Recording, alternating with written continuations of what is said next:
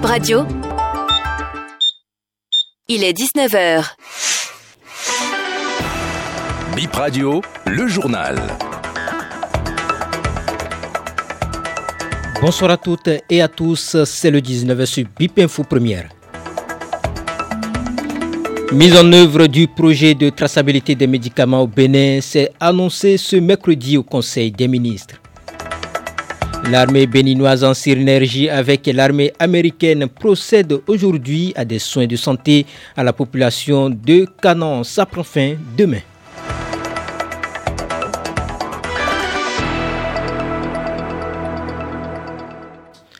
Un mort, deux blessés, c'est le bilan d'un accident de circulation à Soglogon à Boycon aujourd'hui aux environs de 2 heures. Un motocycliste est entré dans un troupe de bœufs qui traversait la voie. Les deux blessés sont évacués au CHD de Goho.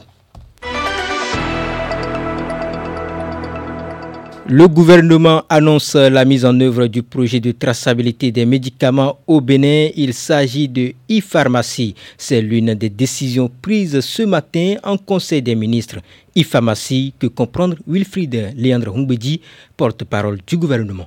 Les réformes engagées dans le secteur de la santé prennent en compte la mise en place d'un système d'information pharmaceutique intégré. Ce mécanisme vise à sécuriser toute la chaîne d'approvisionnement des médicaments et à maîtriser leur traçabilité depuis les laboratoires fabricants jusqu'aux derniers utilisateurs, tel que l'avait décidé le Conseil des ministres en 2019. Dans ce cadre, une structure compétente avait été retenue pour la conception, la réalisation et le déploiement de cette solution et dont la mission se déroule comme prévu. Mais au regard de sa structuration, il est apparu nécessaire de solliciter les compétences d'un cabinet pour une assistance à maîtrise d'ouvrage sur l'ensemble du projet. Celui-ci mettra à disposition un pôle de consultants seniors, tous spécialisés dans la traçabilité des produits de santé à l'international, experts dans la connaissance, la mise en œuvre et le déploiement des standards en la matière, en conformité avec les bonnes pratiques de fabrication.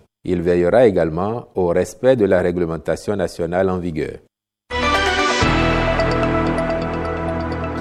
Et puis on parle campagne d'action médicale à l'endroit des populations de Zouboudoume et Agbanizou. C'est achevé cet après-midi pour le compte d'aujourd'hui. C'est une activité conjointe des forces armées béninoises et de l'armée américaine. Les populations locales ont reçu des traitements sur différentes pathologies. Suivons quelques bénéficiaires de cette action sociale au micro de Narcisse Dotni. Nous sommes là parce qu'on a été informé que des infirmiers militaires passeront recenser les maux dont souffre la population pour euh, apporter quelques solutions pour ceux dont on peut régler séance tenante quoi. Pour ceux qui n'ont pas pu régler, puisqu'ils sont là depuis hier, on a compris qu'ils les amènent dans les centres euh, les plus proches pour apporter une solution à leurs problèmes. Et moi, je fais partie de la deuxième. Je suis là depuis 5 heures. J'ai constaté qu'autour de moi, personne ne perd rien. Je peux apprécier l'initiative. Les gens se plaignent depuis un certain temps, ils n'ont pas les moyens, mais la maladie ne cesse de les attaquer. Donc, euh, si l'opportunité s'est présentée pour que les gens se soignent gratuitement, on ne peut qu'applaudir. Et on nous a informé de ce qu'il y a des militaires américains qui sont venus chez les nôtres ici et ils veulent euh, que les gens viennent en consultation pour se soigner. C'est pourquoi nous sommes arrivés ici ce matin. Moi, je n'étais pas arrivé hier, c'est ce matin tôt, autour de 5h30 que je suis arrivé. Oui, ils nous ont accueillis et puis je suis passé déjà à la consultation. Ils nous font attendre pour euh, aller à la pharmacie. Nous, ça ne nous a pas impressionnés puisque nous sommes avec l'armée, c'est nous. Nous sommes avec eux, ils sont avec nous. Non, il n'y a pas de rendez-vous puisqu'ils ont dit qu'ils finissent demain. L'armée, c'est toujours l'ordre. Hein. Nous sommes en période des vacances. C'est aussi la possibilité aux parents de faire passer les enfants par des moments de détente, visiter des sites touristiques pour renforcer leur niveau et leur culture. Modeste Zinsou, un guide touristique, conseille quelques bons endroits.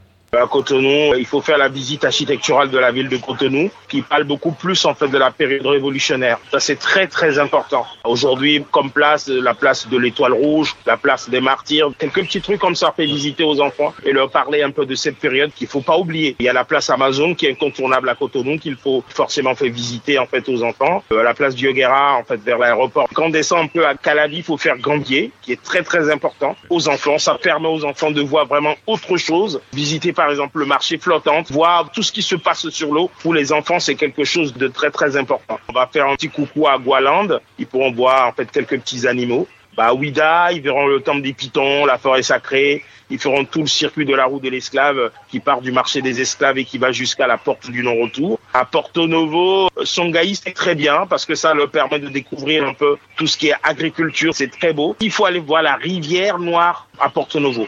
Et fini forcément à Grand Popo en, visitant une très belle plage, se reposer et faire tout simplement la visite de la bouche du roi. Finissons cette édition par cette brève d'Arino Atale, grande figure du, cyclisme béninois, sera inhumé demain au cimetière Vasejo de Ouida après une messe corps présent à l'église Notre-Dame de Cotonou.